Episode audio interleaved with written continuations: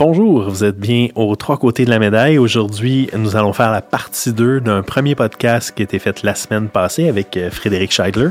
Si vous avez des questions, des commentaires, je vous invite à les mettre dans ben, les avis en bas du podcast ou tout simplement nous les envoyer par texto ou courriel. Donc, bonne écoute.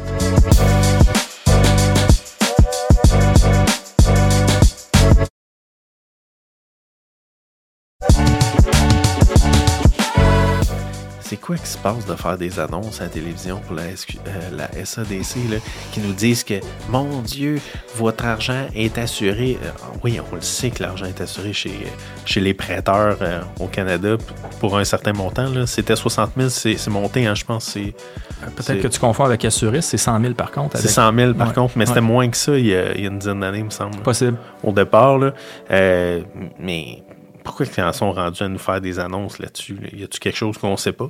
Est-ce que le monde devient suffisamment stressé pour dire qu'on va faire comme dans le temps, aller chercher notre argent au guichet puis vider nos comptes avec. Euh, ça arriverait une grosse récession ou quelque chose? Euh, bon. C'est une question peut-être à trop. C'est une perception, J'ai peut-être trop de volets dans ma question, mais tu vois. Tu, as-tu vu cette annonce-là? Non. OK, bon. Ben, je vais peut-être la mettre dans le vidéo pour qu'on puisse savoir de quoi qu'on parle. ce que, ce que j'en comprends, c'est que la, guerre de l'épargne au Canada, c'est probablement l'objectif, c'est la cible numéro un des banques puis des, caisses. C'est l'épargne. Donc, euh, il y, a, y, a, une guerre épouvantable entre les institutions pour aller chercher des parts de marché là-dedans.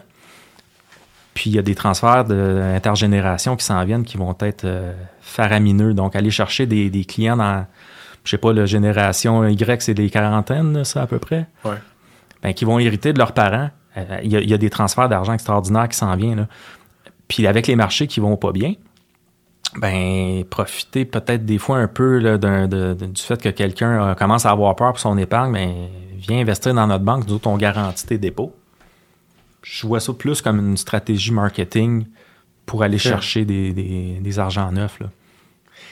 Dis-moi si on avait. Euh, en fait, on a parlé tantôt que tu définir le profil investisseur. Ouais.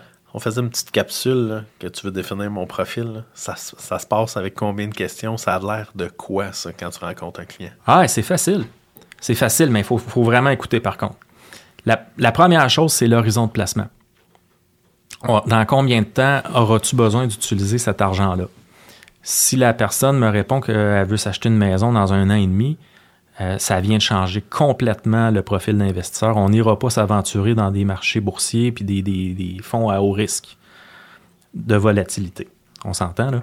Donc, par contre, quelqu'un qui a 25-30 euh, ans en avant de lui, c'est un objectif de retraite, on peut se permettre de prendre un peu plus de risques pour être capable d'aller chercher plus de rendement. C'est toujours la même chose. Plus on est prêt à, prendre de risques, plus on peut espérer un, rendement élevé. Jusqu'à une certaine limite, on se comprend. Mais euh, en gros, c'est ça. L'autre point bien important, c'est la capacité à bien dormir la nuit avec le placement qu'on a. Fait que c'est un genre à t'appeler à toi 4 minutes. Visiblement, je vais aller dans quelque chose de très stable qui ne fluctuera pas. Ouais si je regarde jamais puis j'ouvre jamais prospectus, ben, ça risque d'être un peu plus. Euh, un fonds équilibré, un fonds croissance. Qui va permettre d'aller chercher des rendements euh, supérieurs à long terme. Dis-moi, est-ce qu'on doit craindre plus l'inflation ou la récession? Oh! L'inflation ou la récession? Ben écoutez, c'est une question. C'est peut-être la meilleure qui m'a été posée dans l'entrevue. C'était ma question. ben, l'inflation, le, danger de l'inflation, c'est que. je suis pas économiste, mais je pense que ça, contribue beaucoup à, faire un, fossé entre les classes sociales. Parce que les gens qui ont les moyens de se payer des Lamborghini quand l'inflation est à 20% eux, eux n'auront jamais de problème. Puis les prix n'ont pas tendance à baisser quand les commerçants continuent à vendre leurs choses. Par contre, si l'inflation grimpe trop, puis on, en a entendu des, des, Elon Musk sortir sur la place publique puis dire ben continuez à monter les taux d'intérêt, ça va tuer l'économie. Euh, je répète que je ne suis pas économiste, mais il y, a une, certaine limite à ce que les gens sont capables de payer. Une pomme de salade à 7 piastres, là, euh, Ouais. Ben, en fait, on dirait que tout le monde pige dans le panier en même temps. Il y, a quelque chose, il y a quelque chose qui se passe par rapport à l'inflation qui n'a juste pas de bon sens. Par rapport au transport, principalement, on dirait que avec le pic que pogné l'essence, ben, tout le monde avait besoin d'augmenter les prix, puis c'était relativement normal de les augmenter. Là, il faut revenir à des choses peut-être un peu plus. Euh, Oui, mais l'inflation, de ce que j'en comprends, a été causée par deux choses en même temps. C'est la rareté. Ouais. La première chose, plus la capacité à acheter des, biens. Mais c'est ça qui s'est passé en fait dans l'immobilier. Les dernières années, il n'y avait plus de marchandises. Donc, plus de stock, c'est tablettes. nécessairement, si j'ai pas de stock puis j'ai plus de monde qui achète, ben, les, prix augmentent. C'est ça. Donc là, à partir du moment où ce que les les gouvernements décident d'augmenter les taux d'intérêt pour ralentir un peu l'économie, ben ça prend, ça prend plusieurs mois avant que les effets se fassent ressentir.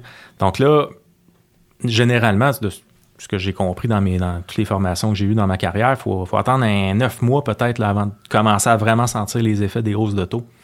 Comment ça va se répercuter au, niveau, euh, au niveau de l'immobilier, ben, vous autres, vous êtes en mesure de m'en parler. Euh, mais au niveau économique, qu'est-ce que ça va donner?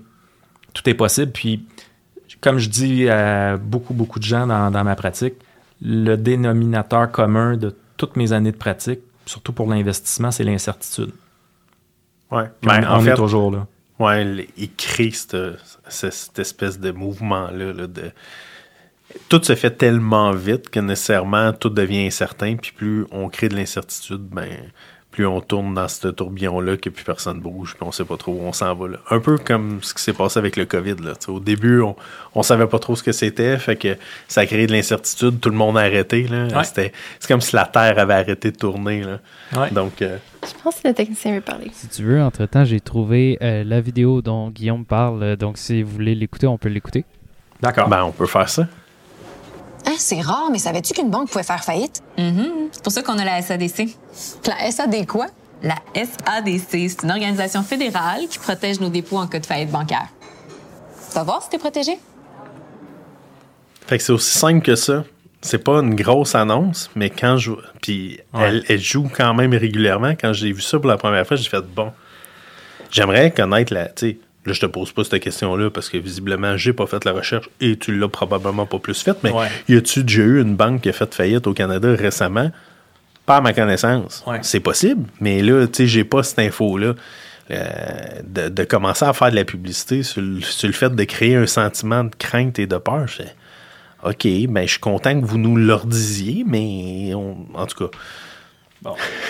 D'un point de vue déontologique, je n'ai aucun droit de, discréditer. Ah non, mais c'est correct. Là, je, je comprenais pas le concept de. Mais, ma réaction est la suivante.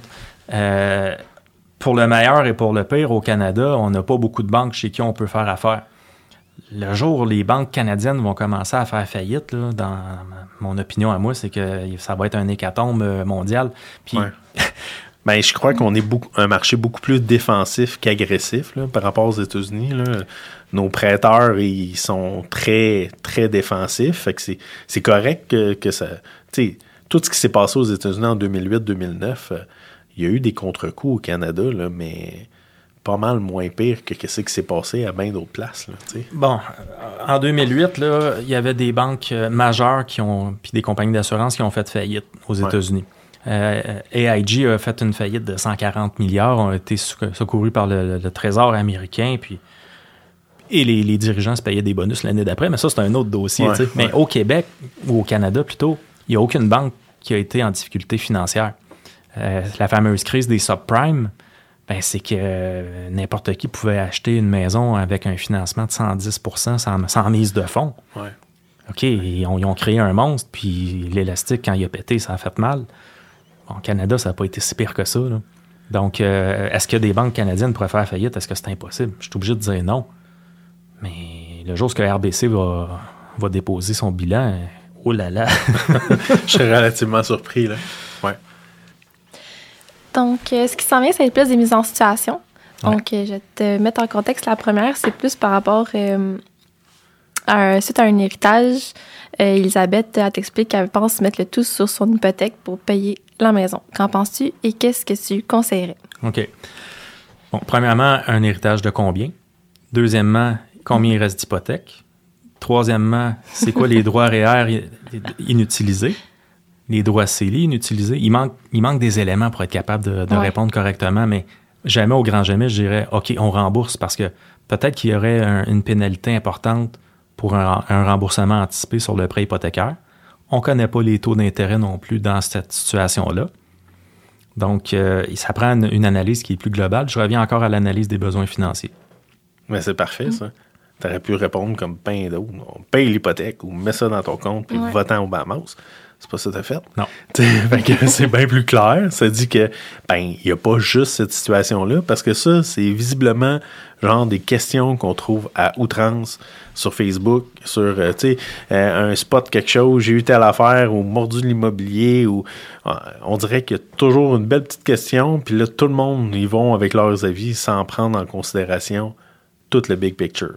Fait que, faut agrandir puis comprendre un peu plus la mise en situation pour arriver à bien s'éclairer. C'est correct. Mais qu'est-ce que tu ferais, toi? J'y poserais cette question-là. Qu'est-ce que je ferais? Ben, je, je poserais les questions que je viens de poser, puis j'aime me présenter. Ça donne une bonne image aux, euh, aux- clients qui connaissent pas ce que je fais. Je suis, un- je suis comme un médecin. Je dois vous examiner pour être capable de vous donner la, la bonne prescription. Hey, mon père t'aurait aimé. Lui, il disait rien. Fait que dans le fond, il s'en allait chez le médecin parce qu'il savait que ça allait pas bien, puis il disait cherche. Ben, j'aurais peut-être fini par trouver. là. Il aurait fallu qu'il me donne des papiers. Good. Euh, J'avais une autre question que c'est plus, euh, je dirais plus, je sais pas comment expliquer ça. Mettons, c'est quoi la définition de rapper? C'est qu'est-ce que c'est rap? Ah, ça, c'est- c'en est une que j'ai j'ai eu plusieurs fois. Le RAP, c'est le régime d'accession à la propriété. C'est un programme du gouvernement fédéral qui permet, dans un, trois, trois scénarios différents. L'idée de base, c'est d'utiliser des REER pour les appliquer sur, euh, entre autres, une mise de fonds pour une maison. C'est pas obligé d'aller sur la mise de fonds. Euh, le, retrait peut servir à faire euh, des, petits travaux aussi au moment de l'achat d'une propriété, du terrassement, des choses comme ça. Donc, le, le RAP permet de sortir sans pénalité un montant de 35 000 présentement, euh, qui devra être remis sur une période de 15 ans. 2 31 décembre après la date du retrait. Donc, finalement, 17 ans plus tard. Donc, quelqu'un qui sortirait 15 000 de ses REER doit remettre 1 000 par année pendant 15 ans après le deuxième 31 décembre. Euh, si la personne décide de ne pas rembourser son REER, puis soit dit en passant, on n'est pas obligé de le remettre à la même place qu'il était. Si vous avez sorti des fonds qui étaient chez euh, l'institution verte, vous pouvez les redéposer chez l'institution bleue ou rouge, il n'y a pas de problème. Et euh, puis si vous décidez de ne pas cotiser, ben le, le 1000 dollars qui aura été euh, qui, a- qui aurait dû être remis en REER, qui n'aura pas été remis, sera ajouté à votre rapport d'impôt de l'année. Puis ça va vous coûter de l'impôt sur ce 1000 dollars de revenus-là supplémentaires, comme si vous aviez retiré un REER normalement. L'autre forme de, de, de RAP, euh, plus complexe, plus difficile à comprendre pour euh, le commun des mortels, c'est que les gens vont, emprunter pour faire une cotisation REER. Euh, donc, le même prêt REER, on va dire 15 000 Il y a 15 000 qui sera déposé dans un REER euh, et qui générera un retour d'impôt. Donc là, le retour d'impôt sur un dépôt REER de 15 000, ça dépend du revenu, mais mettons que ça donne un retour d'impôt de 5 000 Il y aura un retour d'impôt de 5 000 mais il y aura quand même une obligation, dans un premier temps, de rembourser un prêt qui aura servi à, faire la, cotisation REER. Puis, euh, si les fonds REER n'ont pas été sortis, ben là, on n'a pas le remboursement du, du 1000 pièces annuel. L'autre scénario qui existe, c'est ce qu'on appelle le prêt virtuel. Donc là, on, on fait affaire avec une institution qui va faire le même dépôt de 15 000, qui va reprendre son 15 000 trois mois plus tard. Donc là, il n'y a pas de remboursement de prêt effectué. Il y aura le même retour d'impôt, exemple de 5 000, si on prend le même cas là, que précédemment. Mais après ça, il va y avoir un, un 1000 par année qui devra Il être va avoir remis. l'obligation de, Ouais. de, de recotiser 1000 par année. ouais. Donc, ça aura coûté 15 000 pour avoir 5 000. C'est généralement une stratégie qu'on voit chez des, des gens qui il, il manque de l'argent pour la mise de fonds. Généralement, c'est ça.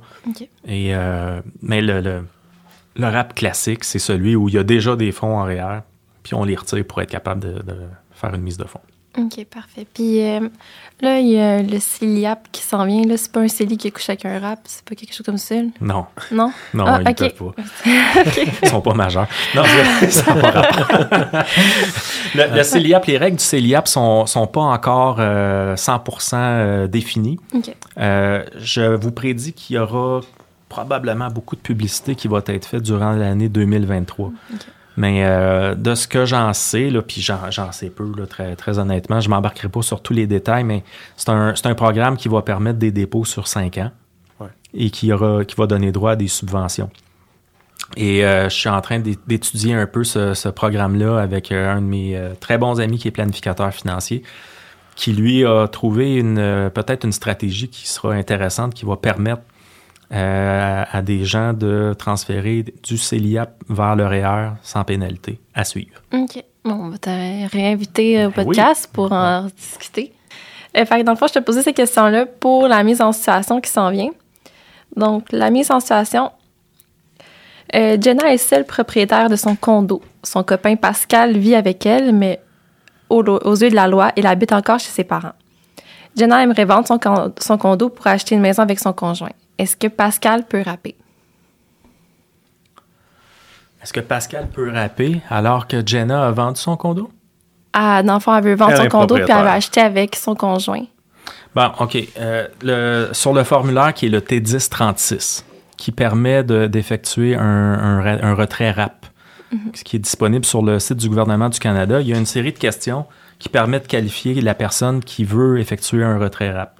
Et euh, question 1, oui, continue à question 2. Encore oui, continue à question 3. À minute qu'il y a un nom, ça marche plus. c'est fini. OK. Exactement. Donc, euh, euh, j'ai pas le formulaire devant moi. Puis je suis quelqu'un de visuel, donc. Ah, bon, on est deux. oui, exact. Euh, si j'avais eu le formulaire, ça- ça- j'aurais pu vous, vous répondre. On, plus on va enchaîner, on va le trouver. Parfait. Parfait. On va le trouver, puis on, on va revenir dessus. Parfait. Donc, l'autre mise en situation, c'est une mise en situation par rapport aux assurances. Donc, euh, mon oncle Jean-Guy vient d'apprendre qu'il a le diabète. Ouais. Doit-il le divulguer immédiatement à son assureur? Quel est le délai raisonnable? Aucun délai. Aucun délai. N- Aucune divulgation. Parce que dans le fond, il est déjà assuré, c'est ça? C'est la grande différence avec l'assurance de dommages. L'assurance de dommages, l'analyse du risque est refaite à chaque renouvellement, donc à peu près à chaque année, règle générale. C'est pas mon domaine, là, je suis pas en train de donner un conseil là-dessus. Au niveau de l'assurance vie, l'analyse du risque est faite à la souscription. Donc, tu sais, il faut y aller avec la logique. Une maison qui vieillit va, euh, va finir par représenter un plus grand risque pour l'assureur. Ouais. Puis euh, la maison peut évoluer aussi. C'est pas le même type de couverture. Une assurance vie, tu l'achètes à l'âge de 20 ans, puis tu la gardes toute ta vie. Ben, c'est déjà planifié dans le coup que tu vas vieillir et l'analyse se fait au début une fois. Donc, euh, c'est- il y, y a des clauses à l'intérieur du contrat sans tomber dans toutes les technicalités, mais après deux ans, le contrat devient incontestable. Euh, on ne sait pas où est-ce qu'on va être dans 20 ans. On va-tu piloter un avion, faire de la plongée? Ben, c'était ça ma prochaine question, en fait. Mon fils a eu 18 ans euh, cette année. On est allé s'acheter en bas d'un avion euh, cet été. Wow. Bon, c'est arrivé une fois. Sauf que, mettons qu'il me pogne une bulle au cerveau, puis maintenant, je décide de dire, tu sais, j'étais en tandem, Ouais. puis de, de regarder le gars derrière. Hey, tu, fais ça combien? Ah, ça faisait 13 000 sauts qu'il faisait. Là, Aïe, tu sais, aïe, fait aïe, que aïe. j'étais en sécurité, mettons. Mais... euh, je déciderais de faire ça régulièrement, est-ce que subitement je suis obligé de le déclarer ou euh, ça, si j'avais commencé puis j'en faisais avant, ben, je te l'aurais déclaré parce que ça faisait Exact. partie des questions. Exact. Après terme, une fois que je suis assuré, je suis assuré. euh, L'assurance vie, là, en fait, le questionnaire doit être répondu honnêtement et de bonne foi. Donc, quelqu'un qui a aucune intention n'a pas à déclarer quelque chose. je comprends. Par contre, je vous avoue que si euh, il y a une souscription d'assurance vie qui est faite, le parachute ouvre pas six mois plus tard, puis la personne ne savait pas qu'elle était pour sauter en parachute. Là. Ouais. Ça arrive comme ça, puis le parachute ouvre pas. Les deux premières années, les assureurs se Ils vont être frileux, là. ils-. Non, ils vont, ils vont vraiment enquêter. OK, Il y a, il y a une clause de contestabilité à l'intérieur d'un contrat d'assurance vie. je comprends. Donc, les assureurs vont faire leur devoir, puis ils vont aiguiser leur crayon, puis ils vont tenter peut-être de démontrer que euh, je pense que notre client on- nous avons des raisons de croire qu'on on devrait peut-être revoir un peu le dossier. là. Je comprends. Après deux ans, la question se pose beaucoup, beaucoup moins. là. À moins que là, de fausses divulgations. là. Exact. On a le. Oui, mais derrière toi, dans le fond, je sais pas si. Ouais. Euh, c'est plus bas. ben, tiens, on Ah, va ben, dans le fond, je vais te le donner. On va te passer l'ordi, ça va Ouais. être plus simple, je Comme pense. ça, nous, on va Ah. le voir. Puis Ouais, toi, tu vas puis je vais être face au micro. Exactement. Ouais. Bon, OK. Donc, la première question, êtes-vous né au Canada? Oui, allez, question 2. La personne qui achète ou construit une habitation admissible a-t-elle conclu une entente écrite pour le faire? Oui, on peut continuer. Donc là, on arrive à avez-vous déjà, avant cette année, retiré des fonds de votre REER dans le cadre du RAP pour acheter ou construire une habitation admissible? Fait que si t'as jamais rappé, en théorie, C'est tu facile. pourrais- Tu pourrais rapper. Est-ce que il y a un bout de temps là, que un, un couple, un pouvait contaminer l'autre? Est-ce que ça en fait encore? Tu sais, ça existe encore? Tu, tu- je m'exprime-tu bien? le formulaire du RAP a changé euh, il n'y a pas tellement longtemps parce que euh, les séparations, il y en a Ouais. de plus en plus. Et pour permettre à quelqu'un qui vient de se séparer de se, de se racheter une maison, la règle, là, si je la résume, c'est que le, le, le solde du RAP doit être entièrement remboursé. Remboursé. Donc, mettons, on est en 2022. Quelqu'un aurait encore un solde de RAP, il ne pourrait pas rapper maintenant. Il rembourse ce qui reste à, à payer sur son RAP qu'il a déjà fait dans le passé. Il sera en mesure potentiellement de rapper en- durant l'année 2023. Donc, avez-vous fait, avez-vous déjà, avant cette année, retiré les fonds? Ça, c'était la question qu'on avait. L'autre, c'est faites-vous cette demande en janvier dans le cadre d'une participation commencée l'année précédente? Fait que Écoute, c'est tout le temps très clair, la question. Hein? Euh, je travaille là-dedans, puis il y a, il y a des, des- vraiment des, des fois où on doit relayer la question pour être sûr de. OK, on l'interprète comme il faut, Ouais. puis. La participation du rap. Vous voyez 3C, le, le 3C puis 3A puis, puis 3B. Là. Bon, faites-vous cette demande en janvier dans le cadre d'une participation commencée l'année précédente?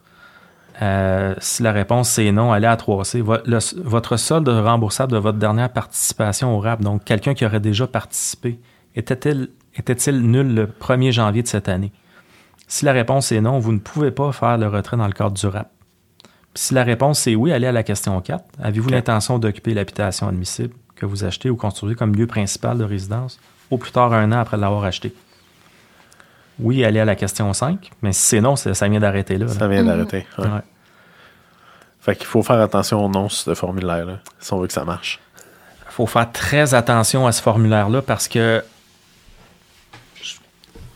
s'il y a un solde qui n'est pas à zéro, puis même si c'est un, c'est un petit montant, je vous garantis que l'Agence du revenu du Canada va contester votre app et va traiter ça comme un retrait REER.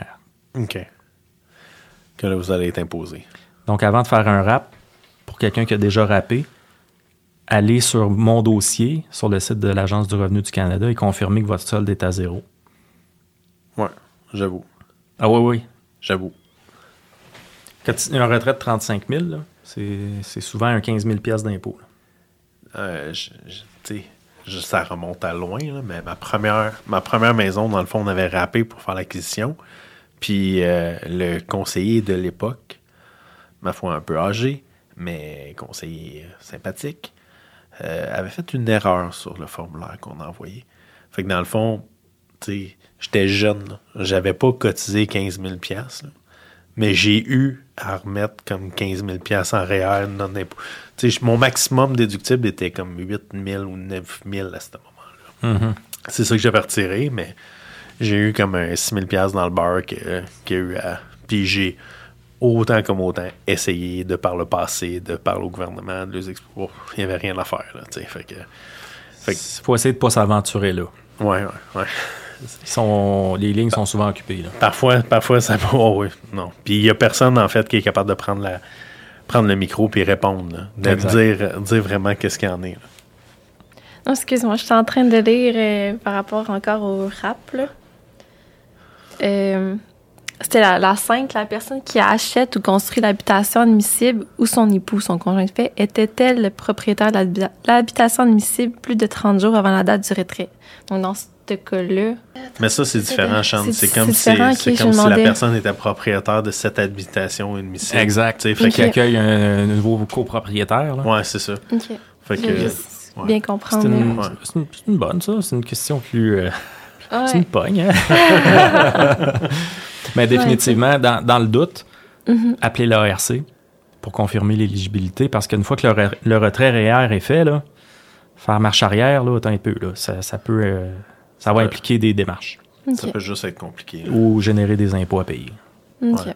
Je comprends. C'est bon, merci. Tu sais, pour revenir à notre histoire de Célia, parce que moi, j'avais entendu, la petite version était que je- il, il parlait qu'il nous autoriserait probablement à transférer des REER dans le, dans le Célia. Dans Célia. La seule et unique chose, c'est qu'on perdrait les cotisations reliées au REER. Tu- C'est pas comme si je le transfère dans un autre programme puis tu redonnes tes cotisations inutilisées dans tes REER. Ça, Mais- ça serait logique en Ouais. même temps parce que le CELIAP va donner droit à des subventions. là. Ouais, fait que tu sais, un, un- dans l'autre, la seule et unique chose, c'est que il manque encore un peu d'informations. Oui. Ben, c'était tout. On a fait le tour des euh, mises en situation Wow. et des questions. Ben, merci infiniment de t'être joint avec nous aujourd'hui. S'il y a des questions, des commentaires qui se feront euh, sur la plateforme ou peu importe les, euh, les médias, je, je vais t'inviter peut-être à, à y répondre ou je vais mettre définitivement tes coordonnées pour que les gens puissent rentrer en communication avec toi s'ils ont des questions au niveau des assurances, au niveau des placements ou juste pour tout simplement te rencontrer parce qu'on trouvait que ta voix était magnifique et une belle voix FM. Donc, euh, sur ce, merci infiniment d'avoir été avec nous. Merci à Passez vous. une excellente journée. Merci. Merci.